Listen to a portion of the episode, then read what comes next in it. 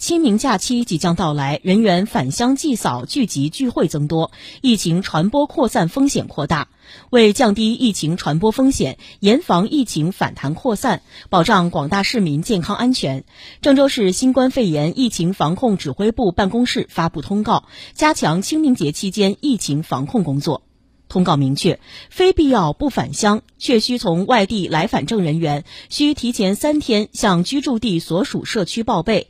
省外人员和省内发生疫情的地市人员入证，需查验四十八小时内核酸检测阴性证明。入证后，请按属地要求严格落实好个人疫情防控措施。清明节期间，鉴于我市目前的疫情形势，全市所有公墓陵园、骨灰堂等殡葬服务机构暂停守灵、告别、祭奠等人员聚集活动，暂停所有祭扫场所现场祭扫服务。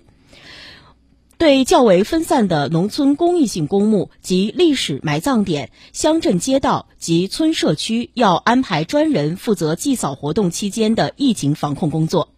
建议广大市民朋友通过家庭追思、网络祭扫、代客祭扫等方式缅怀先人、寄托哀思，不举办聚集性的祭祀祭扫活动，不进行家族性、宗族性集聚扫墓，不在祭祀祭祖后进行群体性的聚会聚餐，家庭聚会聚餐不超过十人。同时，强化来返证人员管控，强化重点场所管理，做好个人防护。